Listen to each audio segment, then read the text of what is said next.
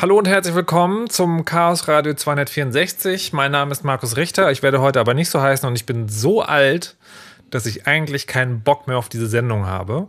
Und warum? Das erklären wir euch heute ganz ausführlich. Es geht nämlich um das Aufweichen von Verschlüsselung. So, ähm, ich bin heute Monoxid, weil das mein Twitter-Handle ist und weil wir sonst in der Sendung wahrscheinlich Probleme kriegen.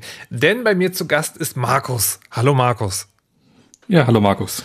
Also Markus Dränger, um genauer zu sein, jemand, der auch im CCC ist, der sich sehr viel für netzpolitische Themen ähm, interessiert und auch dazu arbeitet. Also nicht im Sinne von Erwerbsarbeit, sondern im Sinne von Aktivismus. Außerdem zu Gast Anne Roth. Hallo und guten Abend.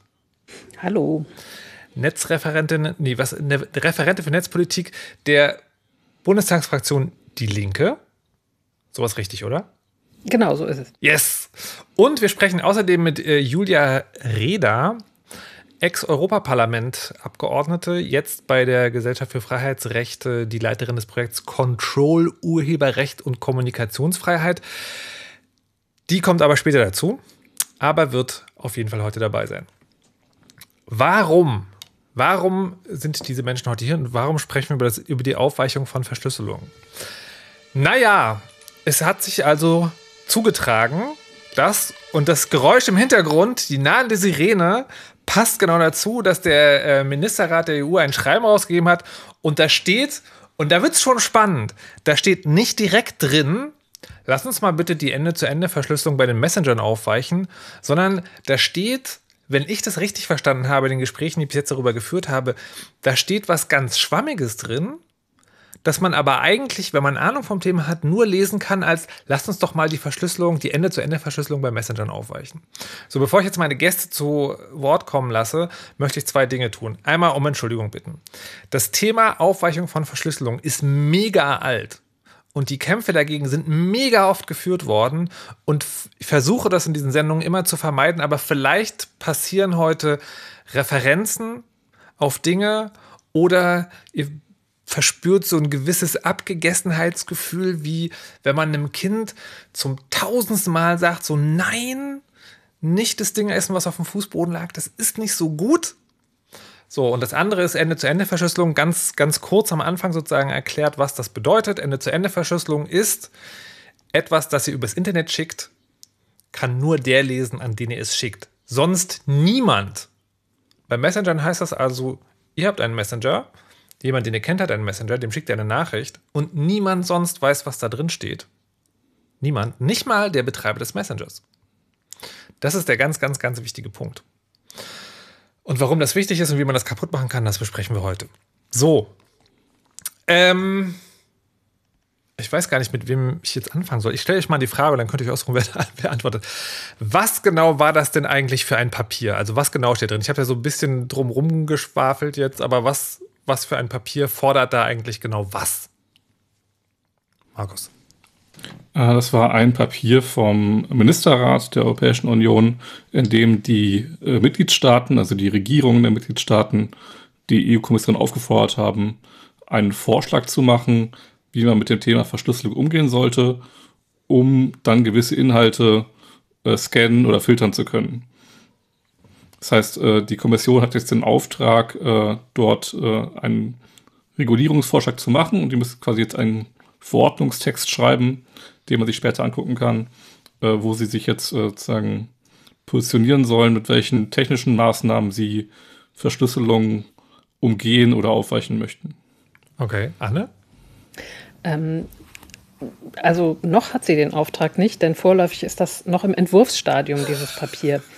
Ähm, das heißt, es hat einen Vorschlag gegeben und äh, darüber diskutieren die jetzt gerade noch. Ähm, und es gibt auch verschiedene neue Versionen davon. Und erst wenn das abgestimmt wird und es sieht so aus, ähm, und das stand ja auch in dem Artikel von Erich Möchel ähm, auf der Webseite von ORF, wo dieses Papier geleakt wurde, ähm, ist der Plan, das Anfang äh, Dezember zu verabschieden.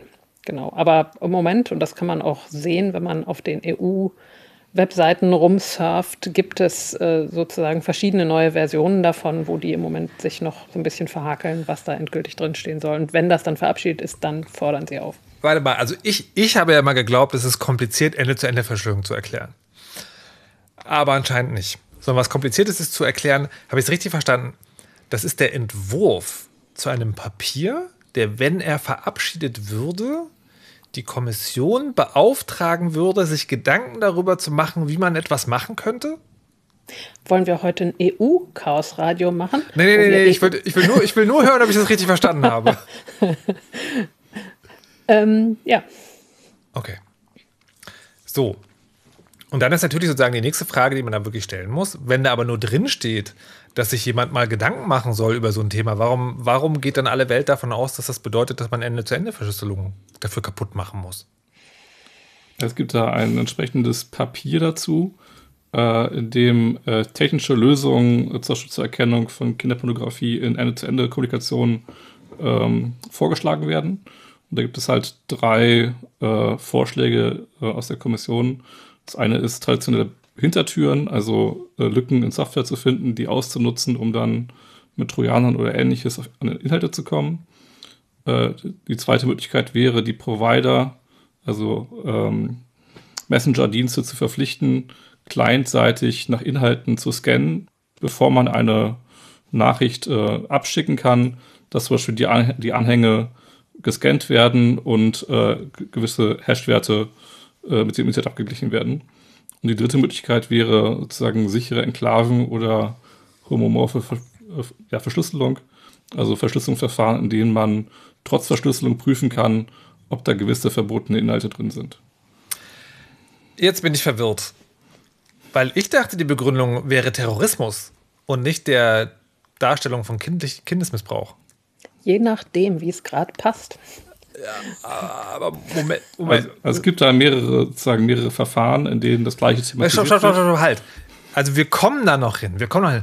Aber erstmal bitte dieses eine Papier, dass, die, dass der Anlass für die eine Aufregung ist. Das heißt, da selber steht nichts drin, aus dem man das schließen kann, sondern das kann man nur aus dem Kontext schließen? Ja, das kann man aus dem Kontext schließen. Also das äh, Papier zum, äh, sozusagen, ja, das erste war sozusagen die Antwort auf äh, Terroranschläge und auf äh, die Anschläge in Frankreich und in Wien äh, und was man da jetzt noch machen kann. Und äh, dazu kam natürlich auch das Thema Messenger, Verschlüsselung etc. Und in diesem Rahmen gab es dann sozusagen Vorschläge oder den Wunsch, äh, dass man dort das Thema wieder aufgreift von den Seiten der Kommission, um halt dann äh, eine Regelung zu finden, wie man diese Going Dark-Debatte mit neuen Regelungen bewirft. Was, was ist die Going Dark-Debatte? Äh, Going Dark ist immer sozusagen das Stichwort, dass äh, Sicherheitsbehörden äh, sagen, dass sie immer weniger sehen und immer weniger beobachten können, weil immer mehr digitale Kommunikation verschlüsselt wird. Und deswegen geht, geht sozusagen bei denen das Licht aus, weil sie nicht mehr sehen können, was wie gesprochen und getextet wird. Und sozusagen, bei mir ist es jetzt zum Beispiel so, dass ich gerade dachte, ey, ich habe das Papier natürlich gelesen, aber ich habe also ich müsste im Moment, wenn du mich jetzt fragst, was steht da genau drin, mhm. müsste ich noch mal gucken, was damit zu tun hat, dass es unendlich viele solche Papiere gibt, die im Grunde immer wieder um diese Geschichte kreiseln, ähm, dass es verschiedene, ich würde sagen Vorwände, ähm, Strafverfolgungsbehörden, Geheimdienste würden sagen Anlässe gibt, äh, die genau diese Going Dark-Debatte immer weiter am Leben halten.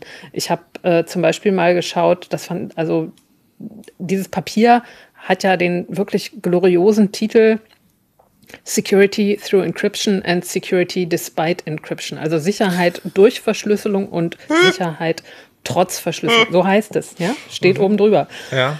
Ähm, und ähm, genau diese Phrase, die da jetzt oben drüber steht, die ist überhaupt nicht neu. Die äh, findet sich zum Beispiel in einer Antwort auf eine schriftliche Frage von Konstantin von Notz aus dem Jahr 2015, wo der äh, gefragt hat, da geht es um, um äh, äh, bestimmte Dinge, die ähm, äh, IT-Sicherheit, Verschlüsselung und so weiter, fragt Konstantin Notz, fünf Jahre her.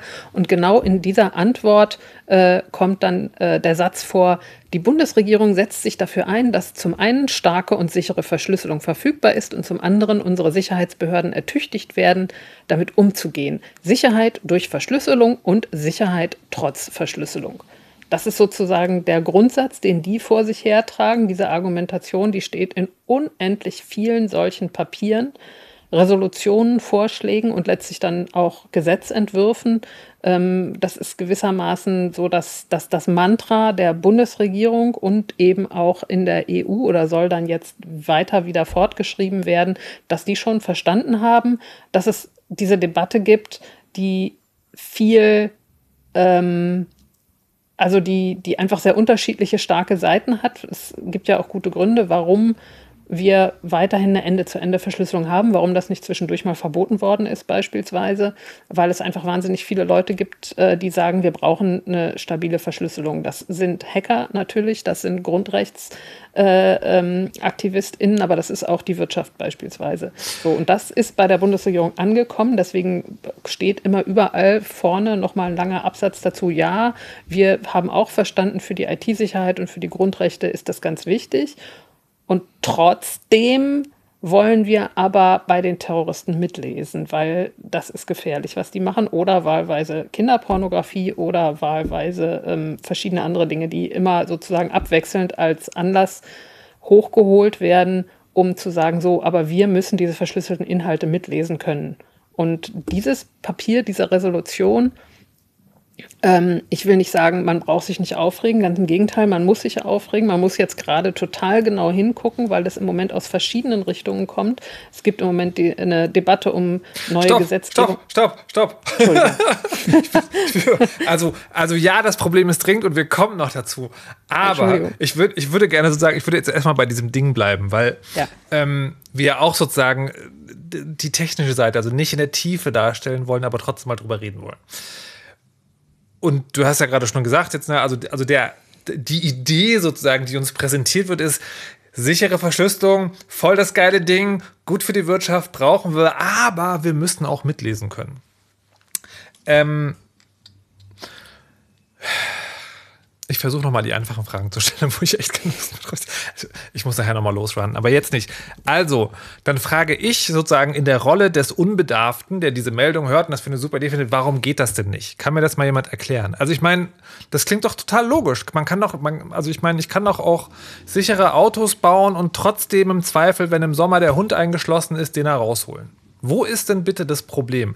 Kann mir mal bitte jemand den technischen Grund dafür erklären, warum man Ende-zu-Ende-Verschlüsselung nicht aufmachen kann? Für die, um die bösen Terroristen zu fangen. Das muss doch gehen irgendwie. Ähm, das geht schon, aber ähm, wenn man das kann, wenn es technisch möglich ist, dann können halt auch die bösen Terroristen oder irgendwelche anderen Leute oder andere Geheimdienste oder oder oder auf demselben Weg gegebenenfalls auch mitlesen und dann ist es halt keine sichere Verschlüsselung mehr. Ich weiß nicht, ob ich das so einfach schlucken kann. Markus, Markus was hältst du denn davon? Ich glaube, er kann uns nicht hören. Er gibt gerade. So, ich glaube, da wird ein Reboot gemacht.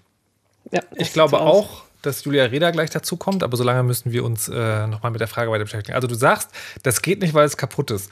Das könnte man technisch jetzt natürlich sozusagen noch ein bisschen auseinandernehmen, aber dahinter steckte der Glaube, ähm, dass es sozusagen keine vertrauenswürdige Möglichkeit gibt, Verschlüsselung lesbar zu machen. Oder verstehe ich das falsch?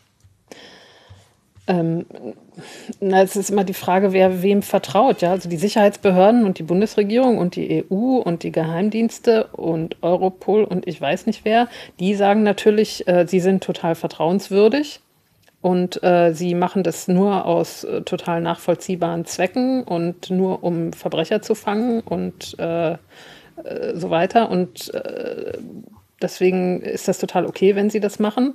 Und ähm, nun leben wir aber ja im Rechtsstaat und ähm, haben bestimmte Grundrechte, die da heißen, es darf nicht einfach jeder irgendwas mitlesen aus irgendwelchen Gründen.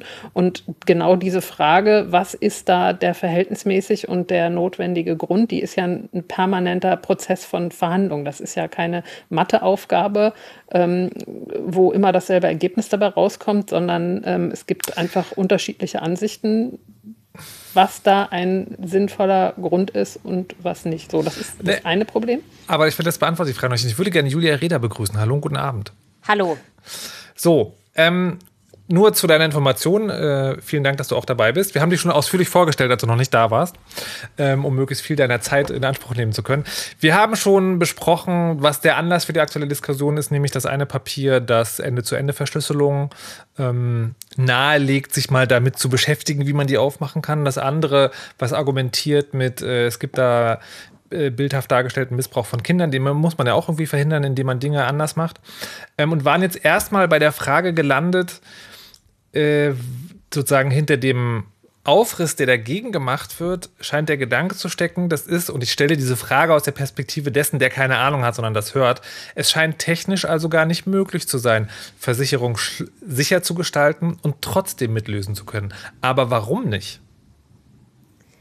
Naja, ich denke, das Problem ist, dass ähm, in dem Moment, wo irgendein Dritter auf die Inhalte der Kommunikation zugreifen kann. Also egal, ob es jetzt äh, der Anbieter der äh, Messenger-App ist oder eben eine äh, Behörde.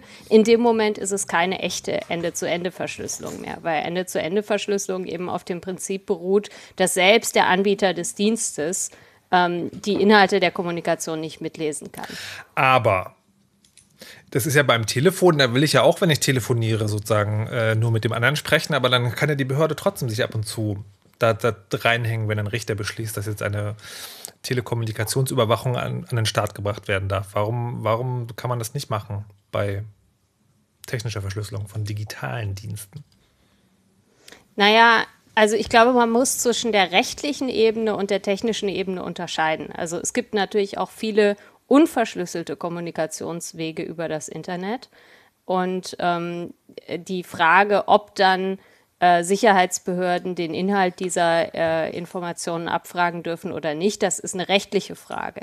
Aber in der aktuellen Dis Diskussion geht es ja darum, ob diese äh, Anbieter von Messenger-Diensten wie zum Beispiel WhatsApp oder Signal überhaupt solche Ende-zu-Ende-Verschlüsselung anbieten dürfen, ohne dass dort Hintertüren eingebaut werden.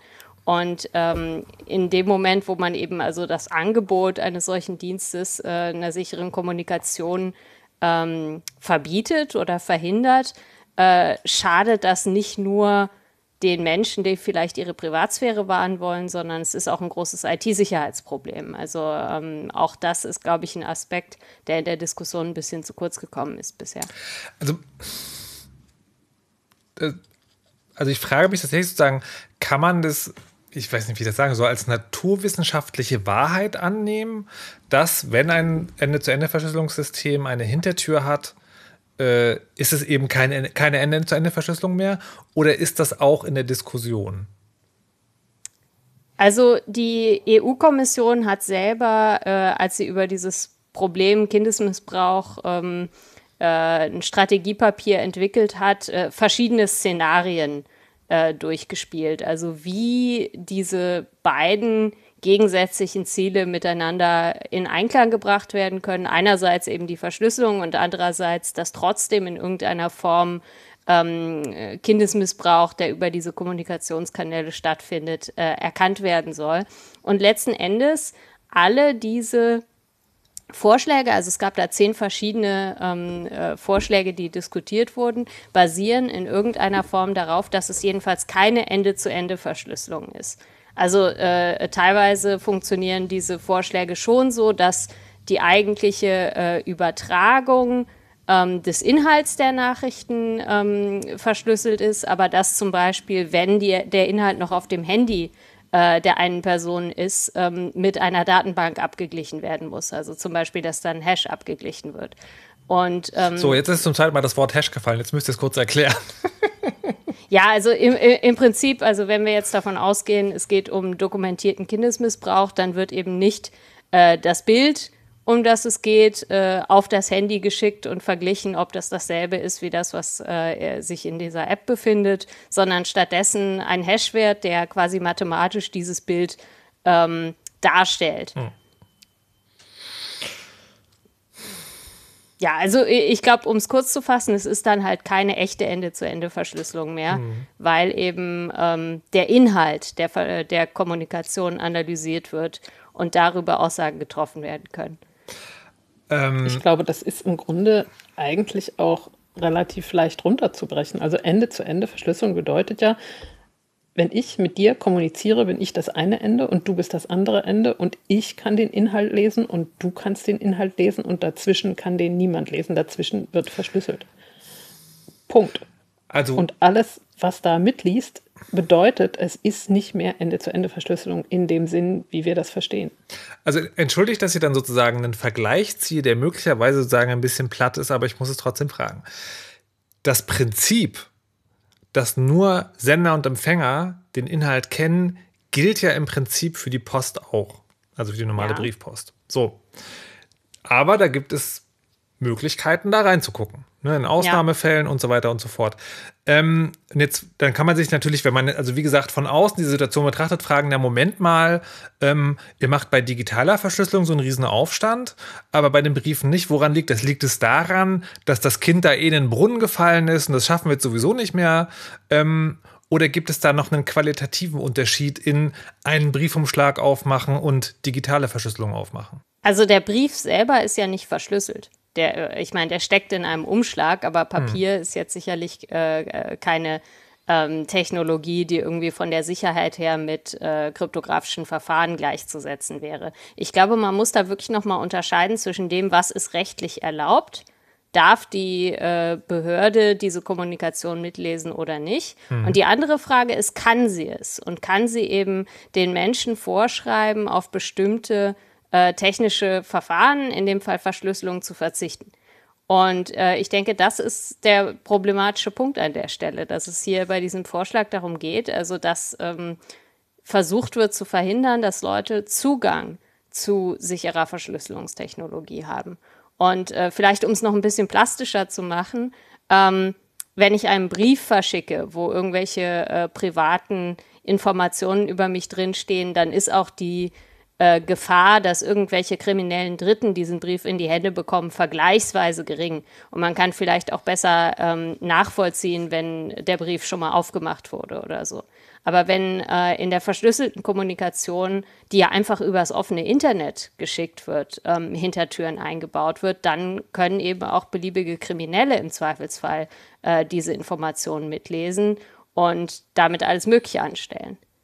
Warte mal, also ist, ist das, ähm, ist das Bild, also um beim Briefbild zu bleiben, ist das Bild also sozusagen, wenn ein Brief aufgemacht wird, wird ein Brief aufgemacht. Aber wenn man digitale Verschlüsselung aufmacht, ist halt theoretisch sofort die gesamte Kommunikation offen und für jeden zu sehen, der Zugriff hat. Und man merkt nicht mal, dass daran jemand rumgespielt hat? Ja, also ersteres äh, war jetzt gar nicht so mein Punkt. Mein Punkt war einfach nur, es haben theoretisch viel mehr Menschen auf diesen Kommunikationsstrom Zugriff, als tatsächlich Menschen Zugriff, physischen Zugriff auf die Briefe haben, die verschickt werden. Hm. Okay. Anna? Es ist eben doch letztlich nicht so genau das Gleiche. Die Briefe mhm. haben, und der Vergleich hinkt ja total, also der hinkt nicht, wenn du sagst, das ist eine Form, Kommunikation zu übermitteln und die ist auf eine gewisse Weise geschützt und zwar einerseits rechtlich geschützt und einerseits gewissermaßen mechanisch, technisch geschützt. Mechanisch mhm. der Brief durch den Umschlag, technisch äh, die digitale Kommunikation durch die Verschlüsselung. Ähm, und da ist der Brief natürlich eine relativ schwache Form der Verschlüsselung, wenn du so willst, weil so einen Briefumschlag kann man sehr leicht aufmachen und das kann auch jeder. Da braucht man jetzt kein besonders technisches Wissen. Wo es aber auch hinkt, ist eben tatsächlich, das hat Julia gesagt, es gibt äh, eine sehr übersichtliche Zahl von Menschen, die äh, für die das praktikabel ist, an diesen Brief zu kommen und ihn aufzumachen. Mhm. Und ähm, das kommt vor und das wird auch gemacht und das ist auch ein Problem und das ist verboten und das lässt sich aber auch nicht ändern.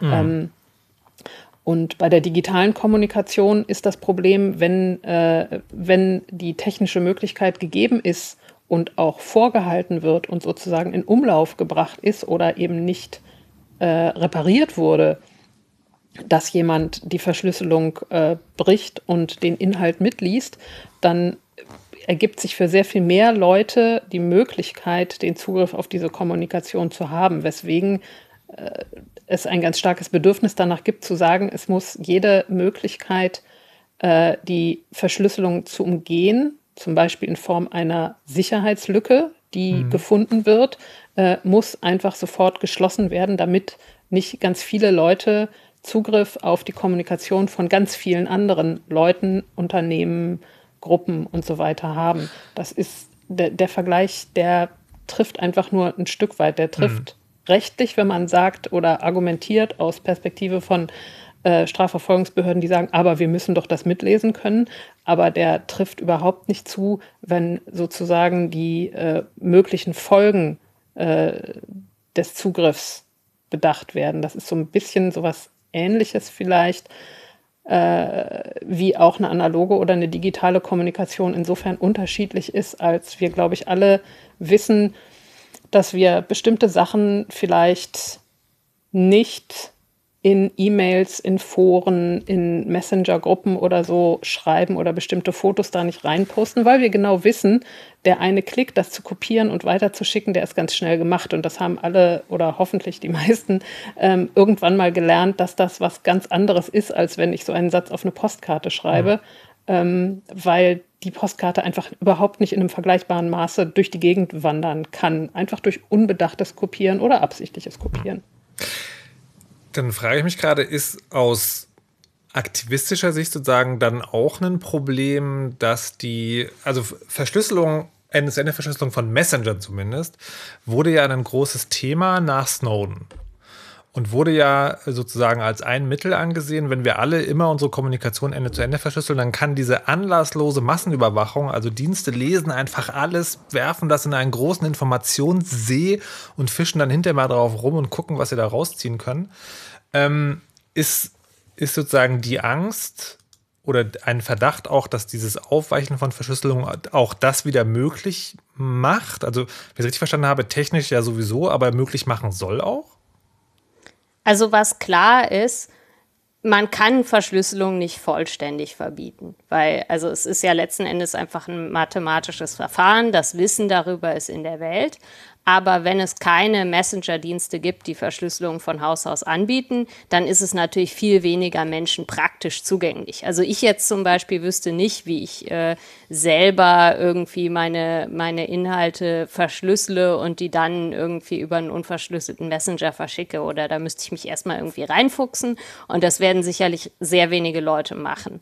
Und insofern, also wenn jetzt ein Verbot kommen würde für Unternehmen, die solche Messenger-Dienste anbieten, ähm, dass denen verboten wird, Ende-zu-Ende-Verschlüsselung zu implementieren, dann würde das dazu führen, dass insgesamt der Anteil der verschlüsselten Kommunikation an der Internetkommunikation extrem zurückgehen würde. Und das hätte genau den Effekt, äh, den du beschreibst. Also, dass dann viel weniger ähm, verschlüsselt wird? Ich, ich, bin jetzt unsicher. Also setzt du jetzt gerade unverschlüsselte Kommunikation mit verschlüsselte Kommunikation, bei der aber ein Nachschlüssel irgendwo liegt, gleich? Ach so. Ähm, naja, das kommt darauf an, was genau äh, äh die EU-Kommission da dann tatsächlich als Gesetzesentwurf vorlegen wird. Hm. Also ich habe jetzt eher von unverschlüsselter Kommunikation gesprochen. Ach so, genau. ich, ich, also die Frage bezog sich darauf, dass, also von dem, was ich immer gehört habe zu diesen Papieren, ist, die äh, die Anbieter sollen einen Nachschlüssel irgendwo hinterlegen, also eine Schnüffelschnittstelle installieren in ihren Plattformen. Und da, darauf bezog sich der Verdacht, aber letztlich ähm, kommt es natürlich auf dasselbe hinaus. Ich glaube, natürlich können nicht alle Leute diese ganzen EU-Dokumente verfolgen und die Debatten dahinter und die verschiedenen Stränge. Und die meisten werden auch einzelne Papiere nicht gründlich lesen. Insofern ist es schon notwendig, das journalistisch ähm, äh, verständlich runterzubrechen, was damit gemeint ist. Aber faktisch ähm, steht eben in dem Papier, über das wir reden, nicht genau drin, was gemacht werden soll und in vielen anderen auch nicht, aus guten Gründen, weil eben vieles Verhandlungsfrage ist und auch in Staaten unterschiedlich umgesetzt wird und die Rechtsgrundlagen unterschiedliche sind und weil es eben diese, diese sehr äh, kontroversen Interessen rund um dieses Thema gibt, wo die eine Seite immer sagt, Ende-zu-Ende-Verschlüsselung unbedingt, die IT-Sicherheit, unser aller IT-Sicherheit, übrigens auch die Geschäftsgeheimnisse und die andere Seite eben sagt, wir müssen alles mitlesen können, ähm, diese schlimmen Dinge, das geht so nicht weiter. Und ähm, deswegen stehen da meistens keine konkreten Sachen drin, weil es sehr viel leichter wäre zu sagen, das werden wir einfach auf gar keinen Fall mittragen. Und deswegen stehen da auch nicht so konkrete Dinge drin, wie äh, die sollen eine Hintertür vorhalten oder äh, die sollen ähm, äh, sich nicht eine Quellen-TKÜ ganz konkret äh, äh, äh, bereitstellen mhm. oder so, sondern es geht erstmal nur um die grundsätzliche Hinbewegung zu einer Akzeptanz von bestimmten Verschiebungen dieser Diskussion in Richtung, es soll doch endlich jetzt mitgelesen werden können. Hm. Okay, ich, ich würde das tatsächlich sozusagen nochmal ganz explizit als Frage formulieren wollen. Vielleicht müssen wir dann doch sozusagen einen kleinen, also nicht nur über Verschlüsselung, sondern auch über EU-Politik sprechen. Weil ich habe neulich die Serie Parlament geschaut. Auf Arte. Ich weiß nicht, ob ihr die nicht gesehen habt es ist eine sehr gute Serie, das sage ich jetzt erstmal nur vom Unterhaltsamen her. Ähm, es geht um die Arbeit innerhalb des EU-Parlaments. Da wird sozusagen im Prinzip ein, ein Referent eines Abgeordneten begleitet und der soll, es geht um einen Gesetzentwurf, irgendwas mit Fischen. Ähm, Haifischflossen genau, Haifischflossen, irgendwas. Und die Serie ist auch ganz schön gedreht, weil alle Sprachen, die im Parlament gesprochen werden, sprechen die Leute dort auch. Und man kann das sozusagen mit Untertiteln gucken und mehr, aber wandert auch sozusagen selber mit Sprachen hin und her. Und da wird dann Politik so dargestellt, dass es geht eigentlich nie um die Sache, sondern es geht immer nur darum, mit der Sache andere Dinge zu verkaufen oder zu erkaufen oder zu schachern. Und es macht so, also einerseits wirkt es so ein bisschen sympathisch, weil das sind auch halt auch alles nur Menschen mit Plänen und Dingen und andererseits ist das so ein bisschen, wenn das wirklich eins zu eins ist, ähm, wie Politik funktioniert, ist es sehr, sehr seltsam, aber vielleicht steckt da auch ein Kern der Wahrheit drin. Lange Rede, kurzer Sinn. Es gibt also jetzt dieses Papier. Ne? Und ähm, es gibt gegen dieses Papier, ich will jetzt, ich weiß nicht, ob der Gegenwind stark ist, aber be es beschäftigen sich die einschlägigen Menschen damit und zwar in einer Vehemenz, die nahelegt, da passiert was Wichtiges. Trotzdem könnte man jetzt denken, so, naja, gut, also das, also wenn man diese Debatte, die ja echt schon jetzt Jahrzehnte geht, verfolgt, ist eigentlich auch klar, wenn so ein Ding rauskommt, dann wird halt genau das passieren. Das heißt, äh, dass das widerspruchsfrei umgesetzt wird, damit müsste man den Menschen, die dieses Papier geschrieben haben, unterstellen, dass die das sehr wohl schon einberechnet haben, dass genau das passiert. Dass nämlich jetzt so Leute darüber diskutieren, was, was soll der Mist schon wieder? Und dann frage, ich, dann frage ich mich wirklich sozusagen, was ist die Motivation dahinter, so ein Papier zu schreiben? Ich nehme das in der Stelle gar nicht wahr, als da ist jetzt plötzlich so ein totaler Knaller rausgekommen, obwohl äh, das natürlich in gewisser Weise ist, weil man den jetzt plötzlich mitlesen kann ähm, und weil er wieder in diese Richtung schubst. Für mich ist das der 187. Schritt auf derselben, auf demselben Weg, wo mhm alle paar Monate solche Dokumente äh, entstehen und etwas verändert in die unterschiedlichen Gremien, gesch Gremien geschoben werden. Dasselbe gibt es im Bundestag ähm, bei den Diskussionen, wo gesagt wird, wir brauchen Vorratsdatenspeicherung, wir brauchen den Staatstrojaner, wir brauchen endlich, wir müssen die Messenger mitlesen können. Also, weil ich, ich, ich, will, ich will einer von diesen Schritten. Und ich will gleich noch über die große Motivation sprechen. Aber sozusagen, du, du sagst also, ich will jetzt sagen, ich will es ein bisschen kleinteilig machen jetzt. Du sagst also, das konkrete Papier, das ist einfach nur sozusagen ein Tropfen in das Fass. Der hat eigentlich gar kein konkretes Ziel, sondern einfach nur sozusagen das Ding weichklopfen. Ist mein Gefühl, mich würde Julias okay. Einschätzung dazu ich, ich, will euch, ich will euch der Reihe nachfragen. Ich will jetzt Markus, weil er sozusagen gerade äh, draußen war, wieder reinkommt, will fragen, was ist denn dein Gefühl dazu? Dieses konkrete Ding, worüber wir gerade reden, warum ist das gekommen? Teilst du die Einschätzung auch oder siehst du das anders? Wir hören ihn nicht. Da sind böse Mächte im Spiel. Markus hört uns mittlerweile, aber wir hören ihn nicht. Es ist gemein. An mir liegt's nicht. Ich schwöre. Julia, da musst doch du. Ja, ja ich äh, war auch zuerst gemutet. Ich hoffe, daran liegt's nicht, äh, wobei sich das leicht beheben ließe. Also, ähm, ich glaube ehrlich gesagt schon, dass mit diesem Papier ein etwas konkreterer Zweck verfolgt wird. Und das liegt an dem Timing. Ähm, also es wurde ja teilweise in der Presse berichtet, dass jetzt der Anlass für dieses Papier äh, die jüngsten Terroranschläge in Österreich und Frankreich gewesen wären. Das ist aber nicht richtig. Also ähm, der erste Entwurf dieses Papiers, der wurde schon davor verfasst. Den hatte auch State Watch, ich glaube, im September oder Oktober schon veröffentlicht. Und ähm, es wurden dann bloß noch mal nach dem Terroranschlag in Österreich ähm, Änderungen eingepflegt, die aber in der Grundaussage nichts geändert haben. Das heißt also, es war schon von etwas längerer Hand geplant. Ähm, der Grund oder dafür meiner Ansicht nach ist äh, der Europäischen Kommission zu signalisieren von Seiten äh, der Innenministerin, dass sie einen Gesetzesvorschlag in die Richtung haben möchten. Und das kommt jetzt nicht komplett von ungefähr, weil eben die EU-Kommission im Sommer auch äh, dieses Strategiepapier zur Bekämpfung des Kindesmissbrauchs ähm, veröffentlicht hatte, in dem sie genau so einen Gesetzesvorschlag ankündigt, und zwar für den Frühjahr nächsten Jahres. Und jetzt ist es ja so, dass ähm, wenn europäische Gesetzgebung verabschiedet werden soll, dann muss erst die EU-Kommission so einen Vorschlag ähm, äh, erarbeiten. Und dann müssen sowohl Europaparlament als auch der Rat, also die Ministerinnen und Minister, dem zustimmen. Und äh, die EU-Kommission äh, verliert sehr ungern. Also das heißt, wenn sie Gesetzgebung veröffentlichen, dann wollen sie auch, dass die gute Chancen hat, ähm, verabschiedet zu werden. Und deshalb ist es ähm, relativ üblich, dass das Europaparlament in äh, solchen Resolutionen einfach seine Meinung zu Themen kundtut und damit ein Signal an die Kommission sendet. Bisschen weniger üblich, aber manchmal kommt es eben auch vor, dass auch der Rat das macht. Und genau das ist dieses Papier. Also darin sagt der Rat im Grunde genommen, wir stehen dem Thema Hintertüren in Verschlüsselung aufgeschlossen gegenüber. Mach doch mal einen Vorschlag. Ich bin fassungslos. Muss ich ganz ehrlich sagen. Aber gut, äh, Markus, können wir dich jetzt hören? Nein. Böse Mächte verhindern eine ausufernde Diskussion zu diesem Thema. Ähm, genau, kriegen wir jetzt leider nicht geklärt. Vielleicht klappt es zwischendurch nochmal. Jetzt ist er gerade wieder bei mir rausgeflogen. Es ist zum Verrücktwerden.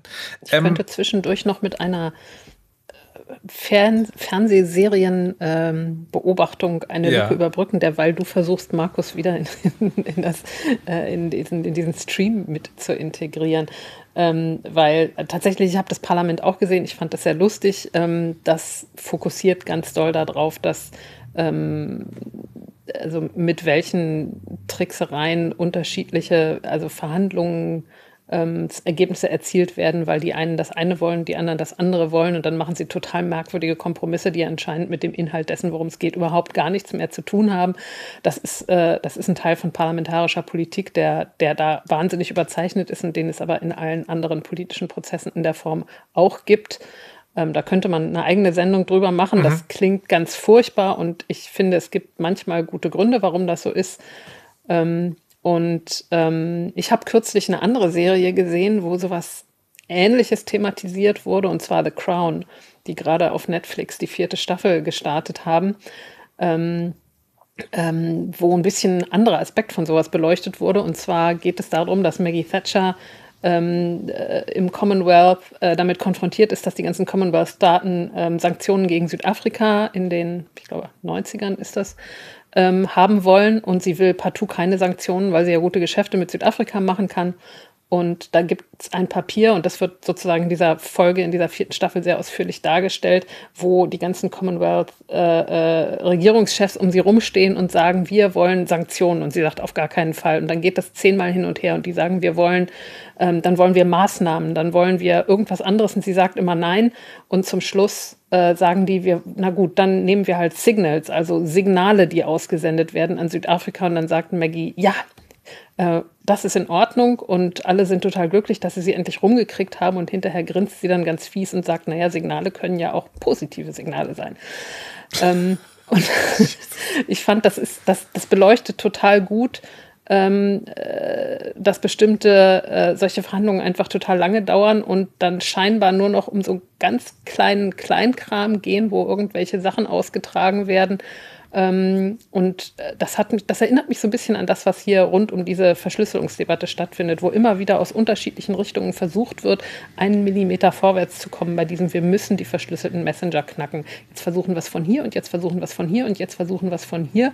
Und irgendwann wird dann da eine Formulierung sein, die diesen totalen Interessensgegensatz, der da heißt, auf der einen Seite wollen wir sichere Verschlüsselung und auf der anderen Seite wollen wir mitlesen können. Das steckt ja schon in dem Titel von dem Ding drin, ja. Also Sicherheit äh, äh, mit Verschlüsselung und Sicherheit trotz Verschlüsselung. Das, das beschreibt das Problem wahnsinnig gut. Es geht nicht beides. Es wird da keine mhm. Kompromisslösung geben können, aber der Versuch wird halt weiter gemacht, weil sie es halt einfach so dolle wollen. Und das hängt, glaube ich, von uns ganz stark ab, dass wir weiter total dagegenhalten auf allen Ebenen, die wir können.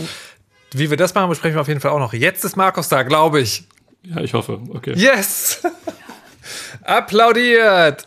So, ich habe jetzt gerade gefragt, ähm, was die Vermutung war, was die Motivation war, genau dieses Papier rauszubringen. Und ich fasse nur mal grob zusammen.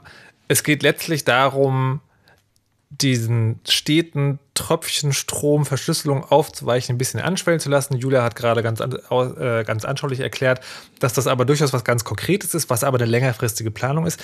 Was ich von euch allen dreien auch machen würde, ich würde jetzt mit Markus anfangen, solange er noch da ist, ähm, dieses, dieses Thema Verschlüsselung aufweichen, Überwachung an den Start bringen, ähm, das ist ja eben genau schon sehr lange da. Und ich würde sozusagen, und, und angebracht werden halt immer so diese Sicherheitsaspekte, ne? also Terroristen fangen, wo man sich fragt, so, ja, Moment mal, also gerade in Wien war doch jetzt gerade wieder so, da war doch eigentlich alles klar, da ist halt nur nicht ordentlich mit Informationen, die da waren, gearbeitet worden, was soll denn das da jetzt helfen? Und dann so, so Themen wie äh, Kindesmisshandlung, wo man ganz schlecht sagen kann, das ist kein guter Grund, aber trotzdem liegt es dann da verquer. Und deswegen an euch die Frage, Warum machen die das? Glauben die das wirklich oder steckt dahinter ein anderer Plan? Also, weil das ist mir tatsächlich nicht ganz klar, weil wenn man diese, die, diese Debatte Verschlüsselung, Nicht-Verschlüsselung verfolgt hat und die geht ja wirklich schon sehr, sehr lange, dann hat man ja alle Argumente gehört. Und es gibt ja sozusagen eben dieses eine, man kann Verschlüsselung nicht so ein bisschen aufweichen, sondern man kann ja kaputt machen oder nicht. Warum ist das so, Markus? Was glaubst du? Ist da, steckt da sozusagen so wirklich so ein Sicherheitsbedürfnis für oder ist das was anderes? Das ist auch einfach ein anderer Blickwinkel, ja. Also wenn man halt sozusagen gewohnt ist, dass Sicherheitsbehörden SMS mitlesen können, dann ist es manchen Leuten schwer zu erklären, warum das bei WhatsApp oder bei Telegram nicht machbar sein sollte. Also ähm, es gibt einfach sozusagen den Anspruch zu sagen, okay, die Sicherheitsbehörden haben halt für bestimmte ähm, ja, Straftaten die Möglichkeit, äh, Kommunikation zu überwachen. Und dann ist quasi der Wunsch, dass die Technik auch das entsprechend abbildet. Und äh, da ist gar kein tieferes Verständnis von der Verschlüsselung dahinter, sondern lediglich, ähm, die sollten das Recht haben, das zu tun und dann muss es auch irgendwie gehen.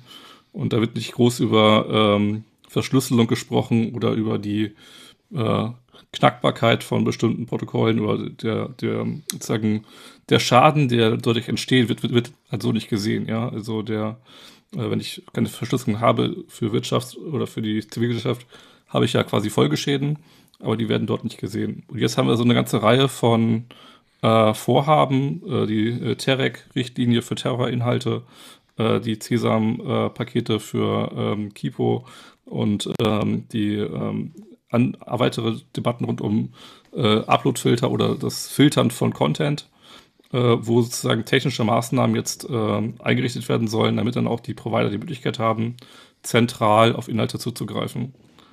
Also da greifen gerade momentan mehrere Verfahren ineinander. Sozusagen die technische Basis ist ja, wenn ich Terrorinhalte entfernen möchte, muss ich auch erstmal sehen können, was drin ist. Jetzt muss ich doch noch einen Seitenschrank aufmachen, weil du gerade gesagt hast, Uploadfilter. Also Uploadfilter ist ja eigentlich was anderes. Ne? Also bei Uploadfiltern geht es ja eigentlich darum, ähm, also im geringsten, sozusagen geringst schlimmen Falle Urheberrechtsverletzungen schon zu erkennen, wenn sie erst äh, äh, hochgeladen werden. Warum, was hat das, also macht das auch Verschlüsselung kaputt oder ist es eine andere Baustelle? Das verstehe ich jetzt nicht ganz. Ja, das ist eigentlich eine andere Baustelle, was ja eigentlich für öffentliche Internetplattformen gemacht worden ist. Aber der Wunsch, äh, auch sozusagen größere ähm, Messenger-Kanäle äh, damit filtern zu können, war halt auch da. Es gibt ja durchaus, sagen wir mal, Kanäle, in denen mehrere Zehntausende von Menschen sind, äh, wo ja auch quasi von einer gewissen Öffentlichkeit gesprochen werden kann und damit auch von der Verbreitung von Inhalten. Okay. Ich glaube, es gibt auch noch eine andere Überschneidung zwischen den beiden Themen. Und zwar äh, bei der Bekämpfung von dokumentiertem Kindesmissbrauch. Weil ähm, also einer der Anlässe dafür, warum die EU-Kommission jetzt dieses Thema wieder aufgegriffen hat, ist, ähm, dass ab Ende des Jahres die E-Privacy-Richtlinie auch für Messenger-Dienste gelten wird. Und äh, das bedeutet dann eben, dass äh, die Plattformbetreiber, also zum Beispiel Facebook im Fall vom äh, Facebook Messenger, nicht mehr äh, ohne Zustimmung die äh, Kommunikation mitlesen dürfen. Und bisher setzt Facebook halt so einen Upload-Filter ein. Also das ist kein Upload-Filter, der Inhalte sperrt, sondern das ist einer, der Inhalte erkennt. Also eine Inhalte-Erkennungstechnologie. Das heißt, ähm, also da äh, gibt es eine Referenzdatenbank von ähm, bekannten Bildern von Kindesmissbrauch. Und wenn die jemand über Facebook Messenger verschickt, dann kann dieser Filter das erkennen und ähm, dann ist Facebook informiert und Facebook kann die Sicherheitsbehörden informieren. Mhm. Und durch die, äh, das Inkrafttreten der Reform, die jetzt Ende des Jahres kommt, also dem Telekommunikationskodex, darf Facebook das nicht mehr so ohne weiteres machen. Also die können nicht mehr einfach äh, ohne Zustimmung der ähm, Personen, die da kommunizieren, halt einfach irgendwelche Filter einsetzen. Und äh, wie Marco schon gesagt hat, also wenn Sicherheitsbehörden gewohnt sind, dass sie bestimmte Möglichkeiten für Ermittlungen haben, dann ist es sehr, sehr schwer zu vermitteln, dass sie die plötzlich nicht mehr haben sollen. Und ähm, das hat dazu geführt, dass die EU-Kommission jetzt schon einen Vorschlag ähm, vorgelegt hat für ein Gesetz, das einfach diese äh, Ausweitung der, äh, des Datenschutzes äh, rückgängig machen soll, um eben Facebook weiterhin zu ermöglichen, diese Filter einzusetzen. Das ist der erste Schritt, aber Facebook Messenger ist ja überhaupt nicht verschlüsselt. Insofern hat das mit Verschlüsselung erstmal nichts zu tun. Aber das war jetzt auch der Anlass dafür, dass die EU-Kommission eben angekündigt hat, okay, in einem zweiten Schritt möchten wir, dass diese Filter halt nicht nur auf Messenger eingesetzt werden, sondern auch zum Beispiel auf WhatsApp. Und um das tun zu können, müssen Hintertüren in die Verschlüsselung rein. Also so hängen dann die Thema, Themen Uploadfilter und Verschlüsselung auch wieder miteinander zusammen. Hm. Ähm, jetzt fragt man sich natürlich, also bei der Terrorabwehr finde ich, wenn man das so verfolgt, da kann man, also Terrorabwehr als angeblicher Grund für die Aufweichung von, finde ich, da gibt es immer so Gegenbeispiele, wo man sagen kann, naja, also gerade Wien jetzt wieder, ne, also es gibt immer so, ihr habt eigentlich genug Krams, mit dem ihr arbeiten könnt, verwendet doch das erstmal ordentlich, bevor man irgendwas anderes macht. Also mal abgesehen davon, dass das keine, keine gute Argumentation ist, weil man dann immer in Aussicht stellt, ja, wenn das nicht klappt, dann vielleicht doch. Aber ähm, bei, bei Kindesmissbrauch, also das Ansinnen sozusagen, das ist ja verständlich oder nicht? Äh, ja, natürlich, aber das, also das Ansinnen Terrorbekämpfung ist auch verständlich. Ich glaube, in beiden ja, aber Fällen da gibt aber da gibt es andere Mittel. Ja, aber doch bei der Bekämpfung des Kindesmissbrauchs auch. Also Nämlich? solange solange irgendwie der, äh, der Staat äh, öffentliche Mittel für Frauenhäuser kürzt zum Beispiel, kann mir niemand erzählen, dass alles getan wird, um Kindesmissbrauch zu bekämpfen. Da würde ich jetzt politisch dann schon wieder sagen, aha, das heißt also, die, wenn man sagt, also ähm, Kindesmissbrauch können wir aufklären, indem wir die digitale Verschlüsselung aufweichen bzw. Uploadfilter äh, installieren. Treibt dann also nicht nur die Agenda vorne an, das endlich mal zu schaffen, nämlich Kommunikation nicht überwachbar zu machen, sondern lenkt auch noch ab vom eigentlichen Grund für schlimme Dinge. Ähm, so weit würde ich gar nicht gehen. Also ich, äh, äh ich kann mir durchaus vorstellen, dass diejenigen, die diese Reformen fordern, irgendwie ähm, gute Absichten dabei haben. Hm. Ähm, es ist halt bloß nicht möglich, die Verschlüsselung ausschließlich für lautere Zwecke aufzubrechen. Also wenn man einmal Hintertüren in die Verschlüsselung einbaut, dann ist es technisch nicht möglich zu sagen, äh, diese Hintertür gilt jetzt ausschließlich für ähm, dokumentierten Kindesmissbrauch. Das ist einfach nicht machbar. Also in dem Moment, wo die Verschlüsselung nicht mehr Ende zu Ende ist, könnte Facebook dann eben auch zu beliebigen anderen Zwecken unsere Kommunikation mitlesen. Aber das, das könnte man den solchen Leuten erklären. Sagen sie dann so, äh, nee, nee, nee, das stimmt einfach nicht oder das sehe ich anders oder das ist kein Argument. Also das verstehe ich halt nicht. Ja, das wird ja aber schon ganz, also das ist ja sozusagen in der Geschichte der sogenannten Crypto Wars, also der Kriege um die Verschlüsselung, die seit Jahrzehnten äh, in Wellen wiederkommen.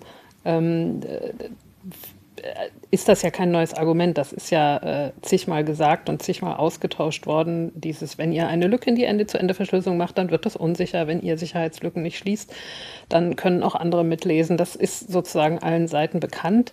Ähm, ich glaube, was sozusagen wahrscheinlich jetzt auch niemandem tatsächlich eine überraschende Neuigkeit ist, ist, wir stehen ja nicht einem monolithischen Block gegenüber. Ne? Das wäre einfach sozusagen zu sagen, alle auf der Gegenseite haben ein und dasselbe Interesse. Die EU, das Parlament, der Bundestag, der Verfassungsschutz, das BKA und so weiter sind natürlich auch unterschiedliche ähm, Institutionen, die teilweise äh, gemeinsam in dieselbe Richtung laufen, aber natürlich dann auch teilweise unterschiedliche Interessen haben. Und natürlich gibt es auch bei äh, Strafverfolgungsbehörden völlig äh, ähm, aufrechte Strafverfolger, die tatsächlich ähm, einfach äh, sexuell, die sexualisierte Gewalt gegen Kinder bekämpfen wollen. Und ich glaube nicht wenige und aus guten Gründen. Und äh, dann sagen, das ist uns aber einfach unendlich viel wichtiger als diese unselige Debatte über IT-Sicherheit. Was soll das? Das ist vielleicht einfach nicht ihr Fokus. Und mhm. ähm, so gibt es da einfach Interessen, die teilweise zusammenspielen und, und teilweise einfach nicht. Es ist, es ist also diese Verschwörungstheorie, dass die sich alle zusammentun. Und die unterstelle ich jetzt hier gerade niemandem, aber mhm. die, die sozusagen, ich finde manchmal, äh, wenn man, wenn man über diese Fragen nachdenkt, dann, dann klingt es so ein bisschen durch, als ob da alle immer ganz, ganz mhm. homogen dasselbe wollen. Das ist einfach nicht der Fall. Mhm. Ähm, und solche Argumente, wie Julia gesagt hat, ähm, wenn die immer das Problem mit, den, äh, äh, mit der Gewalt gegen Kinder hochhalten ähm, und das, glaube ich, auch wirklich bekämpfen wollen, das ähm, also jedenfalls einige, andere wiederum vielleicht auch nicht. Ähm, es gibt ja auch eine ganze Menge Leute, die Gewalt gegen Kinder verüben, auch sicherlich in Sicherheitsbehörden.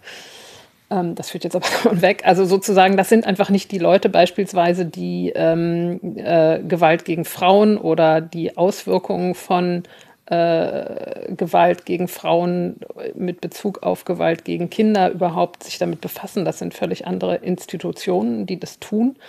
Ähm, und ähm, deswegen, jetzt verliere ich mich so ein bisschen. Aber ähm, nee, jetzt habe ich den Faden, Faden verloren. verloren. Scheiße. Ja, total hm. den Faden verloren. Mist. Ähm, also ich, ich nehme, versuche mal ein bisschen zusammenzufassen, weil kommt dann wieder. Es ist nicht so, dass es eine große, sinistre Verschwörung gibt, die Verschlüsselung abschaffen wird und wo sozusagen, also wir gegen die, das, die, die gibt es halt sozusagen nicht, sondern es gibt aus verschiedenen Gründen die Motivation oder sogar den Glauben daran, dass das eigentlich eine ganz gute Sache ist, weil es viele Dinge einfacher macht. Und auf der anderen Seite gibt es natürlich schon, und das glaube ich auch, ähm, einfach Geheimdienste und äh, äh, Sicherheitsbehörden, die, die da einfach eine sehr starke Kraft drin sind, die auf jeden Fall vor allen Dingen einfach alles mitlesen können wollen. Hm. Ähm, und die einen wahnsinnig starken Einfluss haben auf Politik, weil sie natürlich auch sehr dicht dran sind und weil sie eben für die Sicherheit zuständig sind.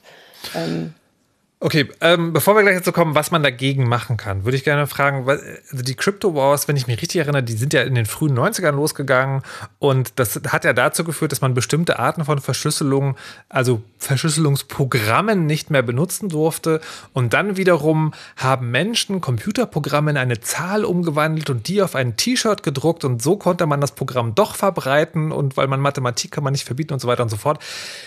Ich würde fragen wollen, gesetzt den Fall, das Ding wird jetzt so umgesetzt, wie, das, wie man das lesen und vermuten kann. Also äh, Betreiber von, von Messengern werden verpflichtet, Nachschlüssel äh, einzubauen in ihre Plattform.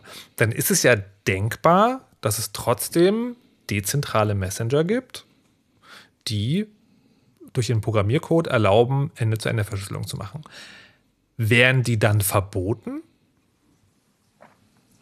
Glaube ich kommt nicht. Kommt drauf an, was in dem Vorschlag steht. Also äh, es gibt im Moment keinen Gesetzesvorschlag. Hm. Insofern ist es immer ein bisschen ähm, hypothetisch zu fragen, also was wäre dann genau verboten. Ja, okay. Aber klar, wenn, wenn in dem Gesetzesvorschlag zum Beispiel drinstehen würde, dass ähm, kommerzielle Betreiber von Messenger-Plattformen, die ihren Sitz in der EU haben, das machen müssen, dann würde das zum Beispiel Leute nicht daran hindern, Messenger-Dienste zu nutzen, die ihren Sitz außerhalb der EU haben. Oder eben dezentrale Messenger-Dienste. Aber das hängt immer davon ab, was denn dann in dem Gesetz drinsteht. Und das äh, wissen wir zum aktuellen Zeitpunkt okay. nicht, weil es eben erstmal nur so eine Willensbekundung ist. Okay.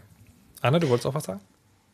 Ich glaube, dass ähm, es, es gibt da so einen, einen schönen Satz, der, der, die Problem, der das Problem gut beschreibt, der da heißt, wenn Verschlüsselung verboten wird, dann äh, nutzen nur noch äh, Verbrecher Verschlüsselung. So, ne? Also die Leute, die wirklich wollen, die können verschlüsseln und für alle anderen wird das Netz aber viel, viel unsicherer, weil, weil die sich vielleicht ähm, einfach nicht den, den Zugang, weil die nicht das technische Wissen, weil die auch nicht die Energie haben, sich darum zu kümmern, ähm, dann jeweils die aktuelle sichere Version von Messenger Messengern tatsächlich zu benutzen.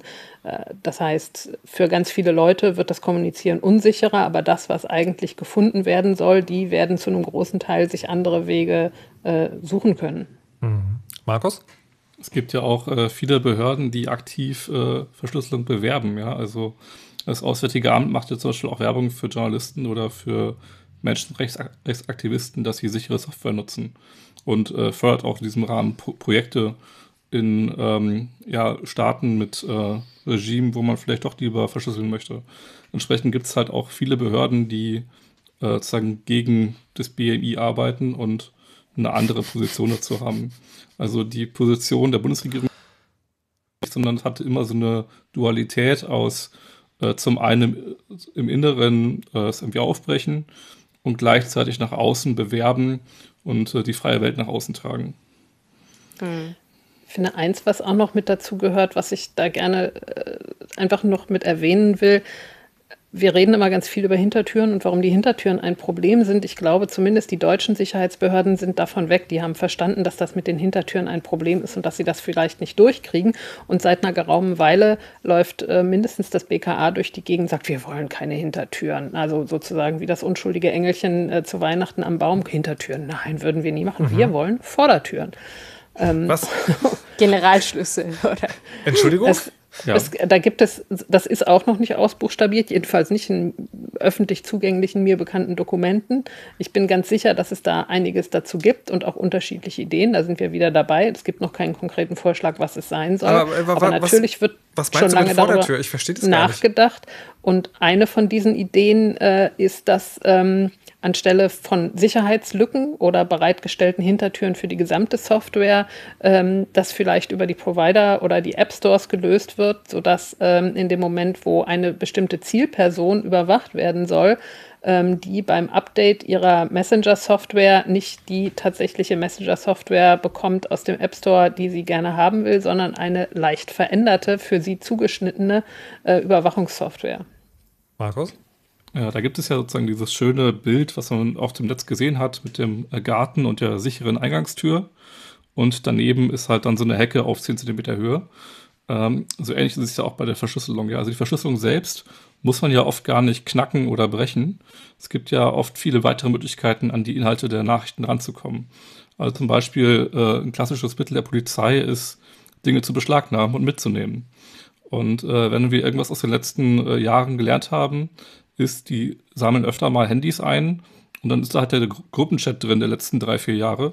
Deswegen gibt es ja jetzt auch momentan recht viele Verfahren im Bereich äh, strafbare Inhalte in den Polizeichatgruppen. Also ähm, es gibt ja da durchaus immer Möglichkeiten, auch sozusagen ähm, retrograd an, an, die Inhalte ranzukommen.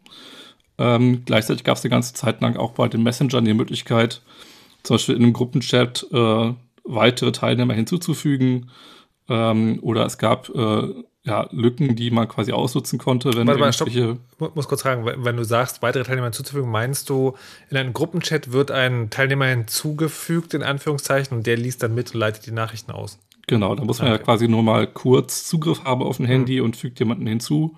Äh, oder das macht man klassischerweise auch ja mit äh, verdeckten Ermittlern, die dann in solchen Chats mit unterwegs sind. Ähm, es gab auch eine ganze Zeit lang solche äh, ja, Sicherheitslücken, Anführungszeichen, dass ja äh, Apps bestimmte Zwei-Faktor-Keys brauchten per SMS. Und nichts ist für die Polizei einfacher, als äh, SMS abzufangen und sich dann ein Zweitgerät zuzulegen, um weitere Accounts zu, sozusagen freischalten zu können. Zum Beispiel mit äh, WhatsApp Web auf den Nachrichten, ohne dann äh, das Handy zu haben. Also da gab es durch, durchaus sozusagen Wege, an Inhalte ranzukommen, auch ohne ähm, die Verschlüsselung als solches zu brechen. Äh, zum Zweiten äh, ist sozusagen äh, das Wichtigste auch immer das Schlüsselmanagement. Also woher weiß ich eigentlich, äh, wer hat welchen Schlüssel und an wen schicke ich die Nachricht? Äh, bei, früher hat man das mit den äh, PGP-E-Mails immer so gemacht, dass man den Fingerprint verglichen hat und den auf Visitenkarten gedruckt hat. Das macht man ja bei den Messenger-Diensten heutzutage nicht mehr. Und das ist so ein Angriffspunkt, wo halt die Provider rangehen können und dann äh, für bestimmte Zielpersonen falsche Schlüssel rausgeben können. Und das wäre halt so eine, so eine Vordertür, ähm, wo man quasi über den zentralen Dienst ähm, die Verschlüsselung umgehen kann, ohne sie brechen zu müssen. Das ist ja das, was quasi hm. propagiert wird. Das ist ganz schön frustrierend. Aber okay. Ähm, wenn man, wenn man jetzt, also, hm, ich frage jetzt gerade, ob die Frage noch Sinn macht. Ich hatte sie mir vorgenommen, jetzt frage ich mich, ob sie Sinn macht. Ich frage sie trotzdem. Und zwar, äh, was ja lernen ist sozusagen, dass es alles Teil einer lang, lang, äh, lang gehegten, eines lang gehegten Planes, einer stetigen Aktion. Äh, macht es Sinn, da jetzt Widerstand an den Tag zu legen? Und wenn ja, wie macht man das? Außer, dass wir jetzt hier drüber reden und äh, versuchen, viele Leute darüber aufzuklären. Also was, wenn ich jetzt HörerInnen dieses Podcast bin denke, fuck, ich will was tun, was tue ich dann? Also vielleicht vorweg noch mal kurz, macht das Sinn? Natürlich macht das Sinn. Also äh, diese Auseinandersetzung, die gab es auch schon vor dem Internet, ja. Also äh, Polizei nee, will stopp. überwachen. Ich, ich, will, ich, will kurz, ich, will, kurz, erklären, woher die Frage kommt. Nicht sozusagen macht es Sinn, sich dagegen zu, also sich gegen Dinge zu wehren, die der eigenen Überzeugung widersprechen. Aber es könnte auch der Eindruck entstanden sein, das ist halt einfach, also der politische Alltag ist unter anderem auch, es gibt halt immer wieder Leute, die Verschlüsselung fordern, dann gibt es andere Leute, die sagen so, nee, das ist Quatsch und dann geht es immer so. Und deswegen die Frage, also ist das einfach so eine Diskussion, die einfach immer wieder läuft oder ist es sinnvoll, jetzt in diesem Moment aktiv zu werden? Also, also ich denke, es ist sinnvoll, jetzt im Moment aktiv zu werden, weil eben die EU-Kommission ja bereits angekündigt hat, dass sie nächstes Jahr so einen Gesetzesvorschlag präsentieren will. Und ähm, also wo ich im Moment relativ optimistisch bin, ist, dass das Europaparlament sowas nicht zustimmen würde. Aber das ist natürlich trotzdem wichtig, dass das Thema öffentlich präsent ist. Also ich glaube, äh, in den Medien drüber zu reden, ist total wichtig. Auch mit seinen Abgeordneten drüber zu reden, ist wichtig. Ähm, ich fürchte halt, die Innenminister ähm, also ich weiß nicht, äh, vielleicht gibt es das, aber mir selber ist irgendwie noch nie eine äh, Innenministerin oder ein Innenminister begegnet, der sich irgendwie besonders für den Schutz der Grundrechte engagiert. Insofern ist einfach meine Hoffnung ins Parlament viel, viel höher als in den Rat. Aber ähm, also insofern würde ich sagen, ja, es lohnt sich jetzt aktiv zu werden und eben vor allen Dingen einerseits die öffentliche Diskussion anzufachen. Das macht auch einen Eindruck auf die EU-Kommission, wenn irgendwie sie das Gefühl hat, das ist äh, was, was ganz unpopulär ist. Als ich im Parlament war zum Beispiel, da hatten wir halt äh, den Vizepräsidenten der EU-Kommission für Digitales, der immer ganz klipp und klar gesagt hat, also Hintertüren in Verschlüsselung kommen für ihn nicht in Frage es wäre natürlich total super, solche klaren Aussagen auch von der aktuellen Kommission zu bekommen. Hm. Ähm, ja, und bei den Europaabgeordneten, denke ich, ist man da auch nicht ähm, an der falschen Adresse, weil da habe ich noch relativ große Hoffnung, dass die sowas tatsächlich ablehnen würden, wenn äh, es denn so einen Vorschlag geben sollte. Okay. Anna, du wolltest auch? Ähm, ja, also diese, diese ganz konkreten Sachen, ähm, alles richtig. Ähm, ich ja, genau, wollte sozusagen einerseits sagen, Sinn macht es immer, weil die eine Seite, die pusht halt die ganze Zeit und wenn da niemand gegenhält, dann gehen die halt schrittchenweise vorwärts und alleine das ist gewissermaßen einfach äh, der Grund, den wir haben, dagegen zu halten. Das andere, äh, die Älteren unter uns erinnern sich, äh, dass die aktuelle Kommissionspräsidentin mal als Zensursula bekannt geworden ist und auch schon beim Thema Kinderpornografie sehr engagiert war und dann aber auch kräftig auf die Nase gefallen ist. Und ich finde das ähm, einen überraschenden Zufall, dass dieselbe Person jetzt gerade wieder mit dem Thema Kinderpornografie in genau diesem Bereich Internetsicherheit und Überwachung große Schritte vorwärts gehen soll. Und ich hoffe, dass das äh, mithilft, da so ein paar Energien wieder zu mobilisieren, die seit einer Weile so ein bisschen vor sich hinschlafen. Also die Netzcommunity hier bei uns, die ähm, war schon mal aktiver. Das hat bei den Upload-Filtern zwischendurch noch mal wieder sich so ein bisschen bewegt, aber da ähm, es reicht einfach nicht, äh, wenn wir uns zurücklehnen und sagen, ja, ja, das ähm, haben wir immer schon gesagt, so ist es halt, sondern tatsächlich ist es wahnsinnig nötig, jetzt aktiver zu werden. Ähm, einerseits wegen dieser EU-Aktivitäten und aber ja, weil wir das ähm, in, in Deutschland im Bereich des Bundestages und der Bundesregierung ganz genauso auch haben. Und, und übrigens ja auch äh, dann demnächst ein Wahlkampf äh, auf uns zukommt, wo es umso mehr wichtig ist, von allen äh, Parteien äh, ganz klare Aussagen zu fordern, wie sie sich zu diesen Dingen verhalten und ganz klar deutlich zu machen, dass ähm, diese Bewegung, die es da gab, die es in der Größe nicht mehr gibt, aber nicht völlig tot ist. Hm. Markus, wolltest du auch noch? Ja, es ist ja auch so, dass sozusagen solche ähm, Positionen oder Festlegungen ja auch immer wieder neu ausgehandelt werden müssen. Also was wir vor 20 Jahren besprochen haben, ähm, inzwischen sind viele neue Leute im Parlament seit dieser Zeit. Es sind viele neue Leute in den Ministerien, viele neue Leute auch in der Kommission, äh, die zum Teil diese Debatten gar nicht kennen. Und äh, natürlich muss man deswegen auch diese Debatten regelmäßig immer wieder öffentlich führen, damit dann auch das Bewusstsein dafür geschaffen wird, dass es hier durch diese Probleme gibt. Äh, denn natürlich ist das so ein Thema, was nicht einmal erledigt sein kann, sondern es wird immer wieder aufgemacht werden von verschiedenen Playern und äh, da muss man halt dazu, äh, ja, sich dafür einsetzen, dass äh, es halt nicht kippt und ähm, wir dann quasi Regelungen kriegen, die wir nicht haben wollen. Ich will noch mal an, an äh, Julia und Anne fragen, weil, also Julia, du warst ja Abgeordnete, Anne, du arbeitest für eine Fraktion im Bundestag. Dieses, man hört das ja immer, ne? das, ist, das ist immer sozusagen immer einen, einen aktiven Ratschlag, den man bekommt, nämlich kontaktiert die Abgeordnete. Wie, wie macht man das? Auf eine Art und Weise, wo man dann nicht in Verdacht gerät, okay, ich hab, jetzt habe ich seine Mail hingeschrieben, aber ist auch egal, oder jemand angerufen, aber ist auch egal. Gibt es dann einen Weg oder ist das, ist, das, ist das sowas, wo man sagen muss, naja, du darfst jetzt nicht davon ausgehen, dass es deine Mail ist, dass es dein Anruf ist, sondern wenn das einfach du und 150 Leute machen, dann ist es halt krass und deswegen ist es halt wichtig, dass es jeder Einzelne macht. Oder also als Konzept mal erklärt, weil ich, ich, ich kenne tatsächlich sagen immer nur den einzelnen Ratschlag, aber nicht, wie es konkret funktioniert. Also ich würde sagen, es kommt total drauf an. Ähm, äh, wenn man E-Mails schickt oder in Abgeordnetenbüros anruft, dann ist es vergleichsweise selten der Fall, dass man dann direkt die Abgeordneten ans Telefon bekommt. Also mhm. kommt durchaus auch mal vor, aber meistens spricht man dann mit dem Büro. Mhm. Ähm, ein Weg, wie man tatsächlich dafür sorgt, dass das Thema bei den Abgeordneten selber ankommt, ist auf Wahlkampfveranstaltungen Fragen zu stellen. Mhm. Das haben zum Beispiel bei der Europawahl 2019 ganz, ganz viele Leute gemacht. Also alle deutschen Europaabgeordneten wissen über das Thema Uploadfilter Bescheid, weil sie einfach im äh, Europawahlkampf Dutzende Male auf jeder kleinsten Wahlkampfveranstaltung irgendwo äh, auf, auf dem Land von jungen Leuten danach gefragt wurden. Und äh, das macht auf jeden Fall einen Eindruck. Ähm, auf der anderen Seite, also will ich aber auch gar nicht Leute irgendwie davon abhalten, auch mal Abgeordneten in Büros anzurufen. Ich glaube schon, dass das was bringt. Vor allen Dingen, weil auch gar nicht so viele Leute diese Möglichkeit in Anspruch nehmen. Mhm. Also es ist schon so, zumindest im Europaparlament, dass wenn man da anruft und äh, die Telefonnummern kann man auf der Webseite des Europaparlaments nachschauen, dass man in der Regel schon jemanden ans Telefon bekommt und die sich dann zumindest auch so ein paar Minuten Zeit nehmen, um äh, sich das Anliegen anzuhören. Ähm, es bringt natürlich immer mehr, wenn man irgendeinen Grund hat, ähm, warum das jetzt für diese Person relevant ist. Also wenn man zu einer bestimmten Interessengruppe gehört, am besten halt äh, aus dem richtigen Wahlkreis kommt und sagt irgendwie, ja, äh, ist für meine Wahlentscheidung äh, relevant oder so. Mhm.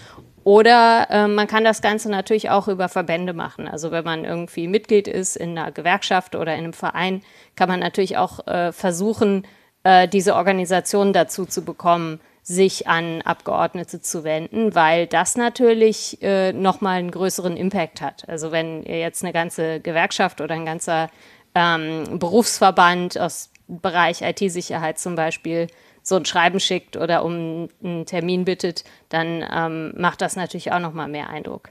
Okay. Anne, Bundes im Bundestag genauso? Ähm, äh, in Variationen natürlich, okay. klar. Ähm, das mit den, mit den Wahlkampfveranstaltungen äh, finde ich auch eine sehr, sehr kluge Idee. Also Leute tatsächlich konkret bei solchen Gelegenheiten fragen, äh, wo man dann direkt mit ihnen sprechen kann. Ähm, äh, was oft gemacht wird, wo ich so ein bisschen skeptisch bin, sind so Massenmail-Aktionen. Das kann auch schon mal eine Wirksamkeit haben, wenn, wenn wo ankommt, dass da einfach wahnsinnig viele Leute sind, die sich für ein Thema interessieren. Das kann aber auch... Ähm, also das, äh, also es gibt effektivere Methoden, würde ich sagen. Wir haben das jetzt gerade gesehen. Äh, da ist das von den Querdenkern passiert zum Bevölkerungsschutzgesetz. Da ist der gesamte Bundestag mit massenhaft E-Mails komplett blockiert worden. Äh, die Abgeordneten haben Tausende von den Dingern am Tag bekommen. Ähm, da, da kriegen die einfach nur mit, da gibt es eine konzertierte Aktion, da gibt es irgendeine Organisation dahinter, aber da wird sowas sozusagen natürlich nicht einzeln gelesen und beantwortet, sondern nur mal registriert. Da gibt es viele Leute, die sich interessieren. Das kann auch effektiv sein. Mhm. Ähm, wenn man tatsächlich selber eine Mail hinschreibt, ähm, ist es, glaube ich, schon in den meisten Abgeordnetenbüros so, dass die so eine Policy haben, dass sie sagen, wir versuchen das auf irgendeine Art und Weise zu beantworten. Ähm, vielleicht nicht zwei Stunden Recherche, aber äh, natürlich wird das gelesen und wird auch beantwortet. Mhm. Und was, finde ich, viel zu wenig genutzt wird, ähm, ist, das Versuch, äh, ist der Versuch, ins Gespräch zu kommen oder eigene Anliegen vorzutragen. Das wird von Lobbyverbänden, äh, Unternehmensverbänden äh, total massiv gemacht, dass die ankommen und sagen, wir würden gerne mal mit ihnen ein Gespräch haben über dies, das und jenes. Und NGOs machen das von sich aus im Netzbereich quasi überhaupt nicht. Es gibt jetzt nicht so wahnsinnig viele und die sind alle unterausgestattet und haben auch wenig Zeit dafür und haben wahrscheinlich in ihren Projektförderungen für sowas auch kein Geld. Das ist schon auch alles klar, aber dieses aktiv auf Abgeordnete zugehen und sagen, wir haben folgendes Anliegen, wir wollen, dass sie sich für dies und das einsetzen, wir erklären es ihnen auch gerne nochmal und hier ist noch ein Textbaustein, warum das wichtig ist. Das machen Verbände morgens, mittags und abends und ähm, AktivistInnen machen das nicht und das ist ein Riesenverlust. Okay, also AktivistInnenverbände mehr auf Japan und zugehen und alle Einzelpersonen nächstes Jahr also, in Deutschland und, und Wahlkampf. Wenn ich da noch kurz, kurz ja. einhaken, also es gibt ja auch einfach nicht so viele, aber natürlich können auch, ne, wenn ich weiß, irgendwie, ich wohne irgendwo, das ist der Wahlkreis von Abgeordnete XY, kann ich mich ja auch mit ein paar Leuten zusammentun und sagen, wir sind hier interessante Bürger, interessierte BürgerInnen aus ihrem Wahlkreis und deswegen wollen wir mit mhm. ihnen mal reden. Und ich würde sagen, im Moment ist vielleicht sogar gerade eine besonders gute Gelegenheit, weil ja kaum Gespräche vor Ort stattfinden. Man muss nicht extra hinfahren, das dauert nicht drei Stunden, sondern sagen, haben Sie mal eine halbe Stunde Zeit für einen Videocall? Ähm, das ist ja viel einfacher im Terminkalender unterzubringen. Hm. Ich habe jetzt äh, ganz zum Abschluss noch eine letzte Frage und diese, diese, ich muss es ganz ehrlich zugeben, ein bisschen persönlich gefärbt. Ich habe es am Anfang angekündigt. Mir geht dieses Thema auf den Sack, um es so deutlich zu sagen, weil es halt wirklich eins von den Dingen ist, die eigentlich, wenn man die sich einmal ausführlich erklären lässt, ganz klar sind. Verschlüsselung aufweichen ist Quatsch. So, ich habe jetzt, ich habe ehrlich gesagt, also heute für diesen Tag Mühe und Not meine Motivation zusammenkratzen können, um das nochmal zu erklären. Ihr seid jetzt alle gestandene Profis in dem Ding sozusagen. Wie zur Hölle schafft ihr das, das aufrechtzuerhalten, eben das zu machen, also das nochmal zu machen, vor allen Dingen, wie Markus es erklärt hat, in dem festen Wissen, das wird nicht das letzte Mal sein. Ja, also ich glaube, man sollte über das Ganze äh, erklären und immer wieder diskutieren, die Nachwuchsförderung nicht vergessen. Mhm. Ich glaube, es ist ganz wichtig, dass halt die digitalen Organisationen, die wir in Deutschland so haben, auch äh, viel irgendwie für die Nachwuchsförderung tun und gucken, dass irgendwie junge Hacker und Hexen nachwachsen, die sich engagieren für diese Themen. Und äh, ich glaube, in dem Bereich, also könnten wir auch noch mehr machen, ähm, weil als wir diese äh, Diskussion zum ersten Mal geführt haben, da waren wir alle noch äh, jung und äh, engagiert und da hat uns das vielleicht auch noch mehr Spaß gemacht. Und ich glaube, es ist wichtig, dass die Szene auch immer wieder irgendwie frische Unterstützung bekommt. Also das heißt, äh, es, auch die Leute, die sich irgendwie in, in so Vereinen engagieren und einfach coole Events machen, Nachwuchsförderung machen und äh, äh, dafür sorgen, dass Leute mitmachen wollen, sind genauso wichtig, wenn nicht wichtiger, als die Leute, die sich irgendwie die ganze Zeit mit PolitikerInnen streiten. Okay. Markus? Ähm, ja, also es ist halt wichtig, das immer wieder auch wiederholen zu müssen oder zu können, ähm, weil wir halt viele neue Leute dabei haben. Wenn man einfach sieht, okay, wer war denn vor äh, zehn Jahren im Bundestag und ist heute noch im Bundestag oder wer war vor 20 Jahren im Bundestag oder welche Aktivisten sind heute auf Mailinglisten, die es vor zehn Jahren noch nicht, nicht gewesen sind, da muss man diese Sachen auch immer wieder neu kommunizieren. Äh, wir hatten ja auch den letzten Chaos-Kongressen auch diese Einführer, äh, diese Einführungstalks, sagen, die so an Anfänger gerichtet waren oder an Neulinge. Ich finde es eigentlich ganz wichtig, dass man diese äh, Themen auch immer wieder aufbereitet, damit halt neue Leute einsteigen können. Und da gibt es auch eine ganze Reihe von auch neuen NGOs, die jetzt schöne Dinge machen. Gibt in Berlin zum Beispiel diese NGO Digitale Freiheit, die ganz tolle Kampagne gemacht hat zum Thema Gesichtserkennung. Das sind alles Leute, die waren halt vor fünf Jahren noch nicht in dem Bereich aktiv. und sind jetzt völlig neu dabei. Äh, wir haben auch so, gleich eine NGO aus Stuttgart, die regelmäßig Politikergespräche gemacht hat. Also es gibt durchaus auch NGOs, die regelmäßig auf Politiker zugeht und das irgendwie koordiniert. Ähm, Ähnliches macht ja auch EDRI regelmäßig, die äh, sozusagen über ihre Mitgliederverbände ähm, Menschen auffordern, sich in Brüssel zu melden, per Telefon, per E-Mail, äh, per äh, ja, Webformular irgendwo. Und ich äh, finde diesen Community-Gedanken wichtig und den müssen wir halt auch weiter ausbauen, wenn wir halt die Netzszene in diesem Bereich jetzt äh, sozusagen noch, noch stärken wollen. Ähm, jetzt auch gerade sozusagen in Corona-Zeiten kann man halt eigentlich sehr viele Dinge von zu Hause aus machen. Wir können keine Großdemos machen. Also müssen wir andere Wege finden, um auch unsere Themen irgendwie zu transportieren. Hm. Okay, und alle noch zum Schluss? Die Frage war ja, was ist das Motiv, das immer wieder zu machen? Ähm, ähm, nee, das, das Motiv ist mir klar. Wie hält man die Motivation hoch? Ähm, das klingt jetzt ein bisschen pathetisch, aber Gerechtigkeitsbedürfnis, muss ich ehrlich mal sagen. Also, ähm, also weil wenn, wenn die Verschlüsselung kaputt ist, wenn die sichere Kommunikation äh, noch viel weniger verfügbar und erreichbar ist, dann ist das ein Riesenproblem für total viele Leute, die von undifferenzierter Überwachung erwischt werden und ähm, da sind wir alle jetzt nicht unbedingt die, für die das das größte Problem ist, mhm. wobei ich sagen muss, mich hat es davon auch schon mal ganz ordentlich erwischt. Das ist eine andere Geschichte, mhm. die einige vielleicht kennen. Ähm, äh, das erwischt einen manchmal schneller, als man denkt, aber gleichzeitig ist sichere Verschlüsselung, sichere Kommunikation für Leute, die in repressiveren Regimes leben, die unter viel schwierigen politischen Bedingungen leben, und das rückt ja auch näher, siehe Ungarn, Polen und so weiter, ähm, kann das ein, ein ganz riesengroßes Problem werden. Und ähm, also sozusagen zu beobachten, wie Sicherheitsbehörden immer wieder auf allen Wegen versuchen, Überwachung auszubauen und Grundrechte abzubauen und zu verstehen, wie elementar überlebenswichtig es ist, dass es die gibt, international auch. Und das hat ja Auswirkungen, was hier passiert, dann auch auf den Rest der Welt.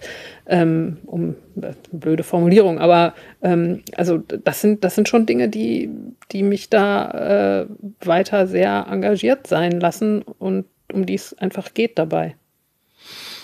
Vielen Dank dafür. Vielen Dank euch allen dreien, dass ihr heute da wart und sozusagen nochmal mit mir dieses Thema von vorne bis hinten äh, durchgenommen habt. Was ihr aber sozusagen auch, äh, es ist, ist ein kleiner Trost für den Moderator sozusagen, ich habe das Thema, das grundsätzliche Thema schon oft behandelt, aber es ist immer eine andere Sendung gewesen. Also ich wünschte, ich müsste sie nicht mehr machen, aber vielleicht ist das ein kleiner Trost für mich. So, ihr da draußen habt es gehört. Ähm, es ist ein wichtiges Thema.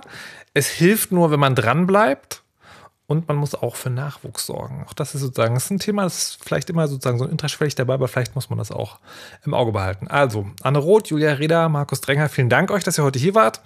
Liebes Publikum, vielen Dank fürs Zuhören. Und das, äh, der Spruch, den ich am Ende sage, ist heute wichtiger denn je. Lasst euch nicht überwachen und verschlüsselt immer schön eure Backups. Tschüss!